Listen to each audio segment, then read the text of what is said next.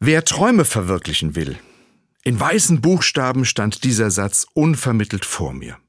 Es war nicht irgendwo, es war auf dem ehemaligen Gelände der Bundesgartenschau in Erfurt. Ich hatte dort einige schöne Stunden verbracht. Der Garten war im Umbruch, die Pflanzbeete des Frühlings wurden bereit gemacht für die Sommerblumen. An einigen Stellen sah es noch leer aus und die nackte Erde war zu sehen. Andere Beete wiederum hatten schon kleine Sommerpflanzen. In diesen Beeten stand ein Schild. Das Schild sagte, ich muss noch etwas wachsen. Dann gab es viele herrliche Beete mit blühenden Lilien, herrlichen Sommerstauden, die als mehrjährige Gewächse schon in Blüte standen. Ein japanischer Garten hatte die letzten Blüten von Rhododendren. Und dann um die Ecke stand dieser Satz in weißen Buchstaben vor einer grünen Hecke. Wer Träume verwirklichen will.